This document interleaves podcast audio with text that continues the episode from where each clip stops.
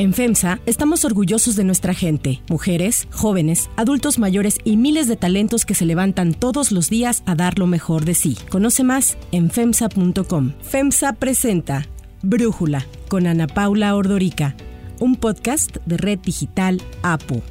Los adversarios nuestros, los conservadores, aprovechan esta situación como otras para decir que no nos importan los niños y que eh, somos unos malvados. Entonces, eh, que además no hacemos caso a lo que recomienda la Organización Mundial de la Salud. Hoy es lunes 31 de enero del 2022 y en este episodio vamos a hablar sobre COVID y la vacunación de menores de edad. ¿Cuáles son los pros y los contras de vacunarlos? ¿Qué dice la Organización Mundial de la Salud? ¿Qué países ya vacunan a sus niños y a partir de qué edad? De todo esto vamos a platicar con el doctor Andreu Comas, profesor investigador de la Universidad de San Luis Potosí. Andreu, a ver, Estados Unidos, Canadá, Argentina, Cuba, Perú, El Salvador, Chile, Ecuador, Colombia, Holanda, Costa Rica e India son solo algunos de los países en los que ya se vacuna a menores de 12 años. En México, el presidente Andrés Manuel López Obrador dice que no es necesario vacunar a los menores, salvo a los que tienen entre 12 y 17 años con comorbilidades no estar sometidos, sujetos, subordinados a que este, las farmacéuticas sean las que nos digan, falta una tercera dosis, falta una cuarta dosis, falta que se vacunen los niños. Hay que ver científicamente si es necesario. Que eso es lo que le han recomendado sus expertos. Entendemos que se refiere a Hugo López Gatela, quien el presidente ha defendido claramente la semana pasada en su mañanera. Apoyo a Hugo López Gatel, creo que no solo es una injusticia, sino es una actuación de mala fe, diría de odio. No se toma en cuenta que los servicios prestados a la sociedad por el doctor Hugo López Gatel han sido excepcionales.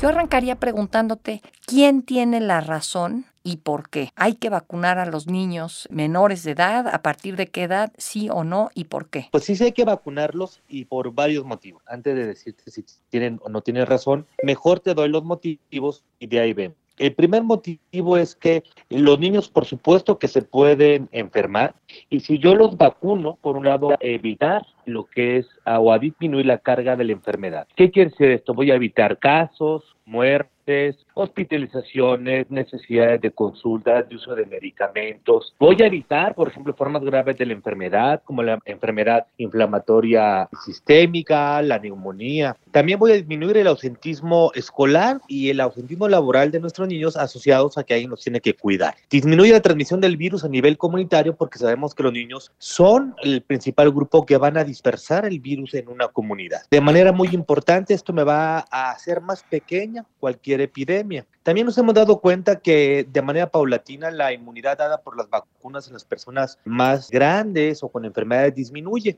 Y al vacunar a los niños y adolescentes, yo puedo establecer la estrategia capullo que me permite proteger a aquellos que no se han vacunado o a aquellos que no les funcionó la vacuna. Evito las secuelas de COVID largo, como por ejemplo trastornos neurológicos, trastornos psiquiátricos o por ejemplo, sabemos que los niños que hoy tienen COVID tienen un mayor riesgo de hacer diabetes mellitus tipo 1. A este virus no lo podemos erradicar, pero sí lo podemos mitigar y tratar que su presencia en el ser humano sea lo más pequeño. Para esto necesitamos tasas de vacunación arriba del 90%. Con esto aparte vamos a poder lograr dejar eh, de usar estas medidas de salud pública como las mascarillas y aforos reducidos. Si vacunamos a los niños y adolescentes nos permite reactivar de manera masiva actividades académicas, sociales, recreativas o culturales que involucran a estas poblaciones. Y algo muy importante, si yo tengo vacunado a quienes más dispersan y menos enferman, la probabilidad de que salga una variante como Omicron pero nueva y que pueda superar a Omicron es mucho menor.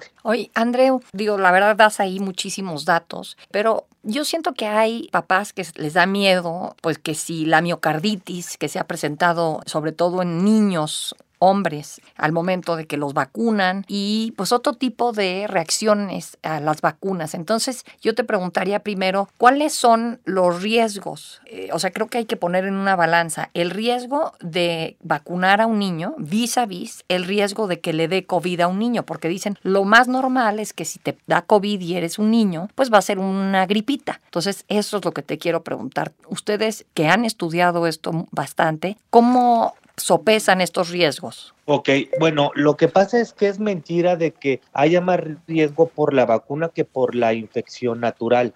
Por ejemplo, el riesgo de miocarditis va entre 100 y 1000 veces menor por vacuna que por infección natural. Mm. Nuestros niños tienen riesgo de desarrollar no solo miocarditis, pericarditis, eh, epilepsia, déficit de atención, ansiedad, depresión, diabetes, daño renal, daños metabólicos por consecuencia del virus. Y sabemos que el COVID largo afecta entre el 20 y el 30% de la población que le da COVID. Por lo tanto, el beneficio de la vacunación supera por mucho el riesgo de esta y el riesgo de la vacunación es muchísimo inferior al riesgo que nos da la infección por COVID. Los papás que tienen que entender que el COVID no es un COVIDcito, no es una gripa. Este virus y particularmente Omicron tiene la capacidad de infectar a todas las células del cuerpo y a dañar a todas las células del cuerpo. Motivo lo anterior, es muy importante evitar la infección porque hoy sabemos que las secuelas del COVID son mucho menores si estoy vacunado a si no estoy vacunado. ¿Qué vacunas son las que ya están autorizadas para niños y a partir de qué edad y cómo varía la dosis si es que varía? Hasta ahorita la única vacuna autorizada de, para hacer la vacuna de Pfizer, que de 11 años para arriba es la misma dosis, de 11 años a 5, bueno, menos de 11 a 5 años es un tercio de la dosis.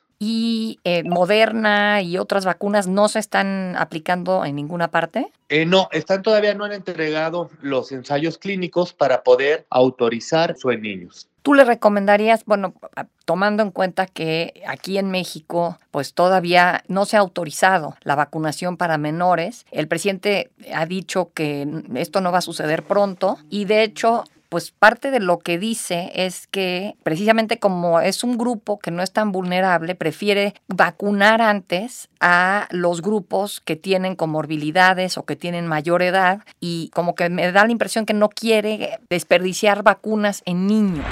Como se trata de mucho dinero, espantarnos diciendo que qué barbaridad, los niños sin vacuna están en estado de indefensión y hay que vacunarlos y hay que comprarles las vacunas. No vamos a hacer rehenes de eso.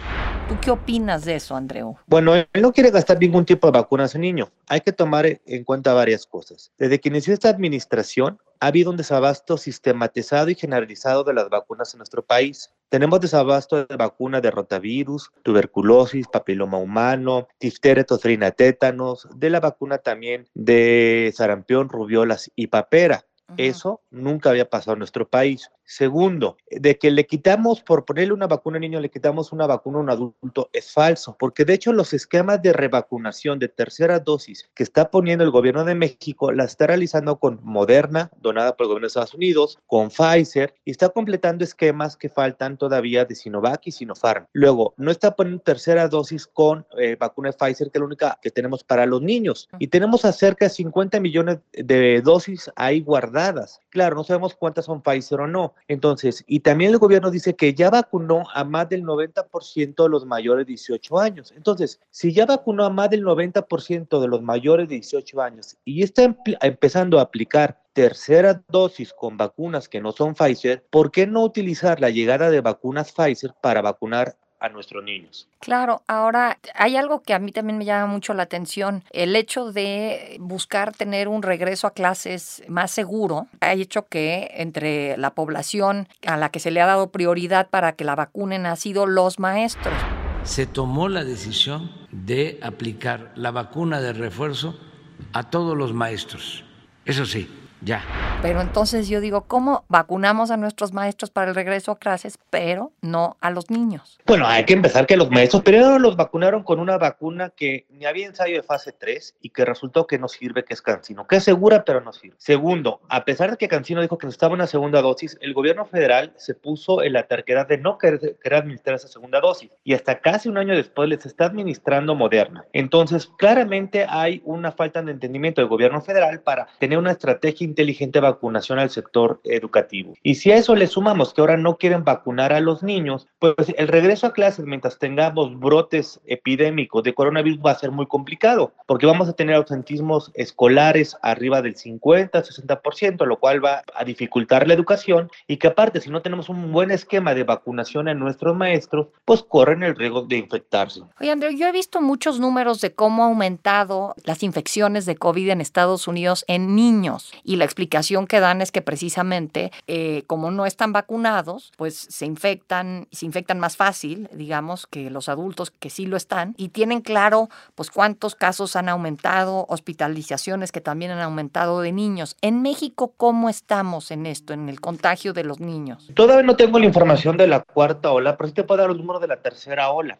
Los números de casos en niños, bueno, en menores de 18 años, depende del grupo de edad, aumentó entre 250 y 350% con respecto a las olas anteriores. ¿sí? Este ha sido un incremento que en algunos grupos de edad se ha dado paulatino desde el inicio de la pandemia y en otros ha sido abrupto este incremento. Tenemos que entender que conforme vayan surgiendo más estas variantes que son de mayor transmisión y que sí causan enfermedad de niños, así como debido a que ya se que generó una mayor inmunidad en población más vulnerables, estamos nosotros forzando a que el virus vaya y no solo infecta a los niños, presenten enfermedad nuestros niños. Y es cuestión de tiempo de ver estos panoramas con grandes cantidades de niños infectados. ¿y cómo es el COVID largo cuando se infectan los niños? El COVID largo, hace, hace, al igual que los adultos, pueden presentar exactamente los mismos síntomas que van desde cansancio, fatiga, caída de cabello, problemas neurológicos como falta de pan concentrar, algo que le llaman niebla mental, hasta problemas metabólicos que no le permiten la utilización de, por ejemplo, de lípidos en la sangre y únicamente de azúcares y hasta problemas cardíacos o renales. ¿Y qué tan frecuente se da? ¿Sabemos? ¿Ya hay este, datos confiables de esto? Se da entre un 10 a 30%. Ah, pues no es poco, ¿no? No, no es poco y más si eh, se cree que en esta cuarta ola, al final de la cuarta ola,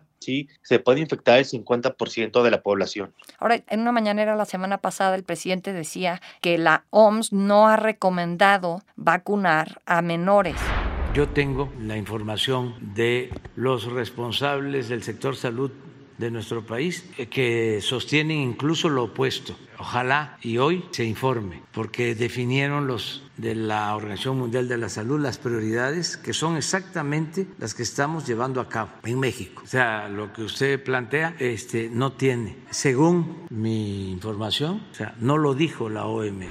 Yo tengo la impresión de que la OMS sí ha hablado de los beneficios de vacunar a niños de entre 5 y 17 años, aunque también ha apuntado que primero se debería cubrir totalmente a los grupos de alta prioridad. ¿Qué es lo que dice exactamente la OMS, Andreu? Es mentira que la OMS dice que no hay que vacunarlos. Miente y ahí miente con, bueno, como es la forma de ser de Hugo, no miente. Y la OMS lo que dice, a ver, hay que priorizar la aplicación de vacunas porque un país no va a tener acceso a todas las vacunas para toda su población, ¿sí? Entonces, primero vacuna a la población adulta más vulnerable, luego vacuna a la población adulta menos vulnerable. En teoría, mayor de 18 años, en teoría ya cumplimos con el más del 90% de ellos. Luego vacuna si no tienes acceso a tantas vacunas a los niños vulnerables y luego si tienes acceso vacuna a los niños no vulnerables. Si nosotros ya vacunamos a más del 90% de la población mayor de 18 años y seguimos teniendo vacunas, entonces no hay ninguna justificación para no vacunar a los niños. De hecho, la Organización Mundial de la Salud dice hay que vacunarnos para evitar la disrupción social y educativa que causa el que los niños estén lejos de las escuelas. Y eh, no sé si a ti se te ha acercado pues algunos padres de familia o algo así que han estado, pues sabemos que han ya incluso ganado amparos para poder vacunar a sus hijos, aunque no sé si después de ganar el amparo los han vacunado o no. Así es, de hecho yo, yo también ando ahí juntando los papeles para poder amparar a mis hijos y vacunarlos. ¿Qué edad tienen tus hijos, Andreu? Ahorita uno tiene ocho, la otra todavía no puede, tiene cuatro años, pero el chiste es ganar este amparo y sí, ha habido a veces que eh, se dificulta la vacunación a los niños porque desgraciadamente la Secretaría del Bienestar es la que está mandando en la vacunación. Y nos ha tocado muchas veces que los siervos, por más que llegues con la orden, no te quieren vacunar. Entonces, bueno, se tienen que ir al IMSS y tienen que hacer toda una serie de, circo y maroma y teatro para, a pesar de tener tú una orden de que te lo vacunen, te lo logra vacunar. Por ejemplo, recomendaría si, no sé qué sería más fácil, de plano, si puedes ahorrar e irte a Estados Unidos a vacunar, digo, si no eres de Monterrey o de Nuevo León, porque en Nuevo León sí entiendo que están haciendo un programa para llevar a los niños a la frontera y vacunarlos, pero si eres de cualquier otra parte del país, sumarte al amparo, ahorrar para irte a vacunar a tus hijos a Estados Unidos. Pues sí, son las dos opciones. En, en, mi caso, digo, me sale más barato lo del amparo, lo de llevármelos a, Estados Unidos. Pero es lo que tenemos como papás, que tenemos que valorar el esfuerzo que hay que hacer para vacunar a los niños. Pero últimamente es un esfuerzo para los niños en, en todo sentido. Es la primera vez que tenemos desabasto de medicinas para niños. Es la primera vez que tenemos desabasto de la cartilla nacional de vacunación. Y ahora tenemos esta necesidad del gobierno federal de querer poder vacunar a los niños contra COVID. Andreu Comas, muchísimas gracias por eh, darnos claridad en todo esto de la vacuna y los niños.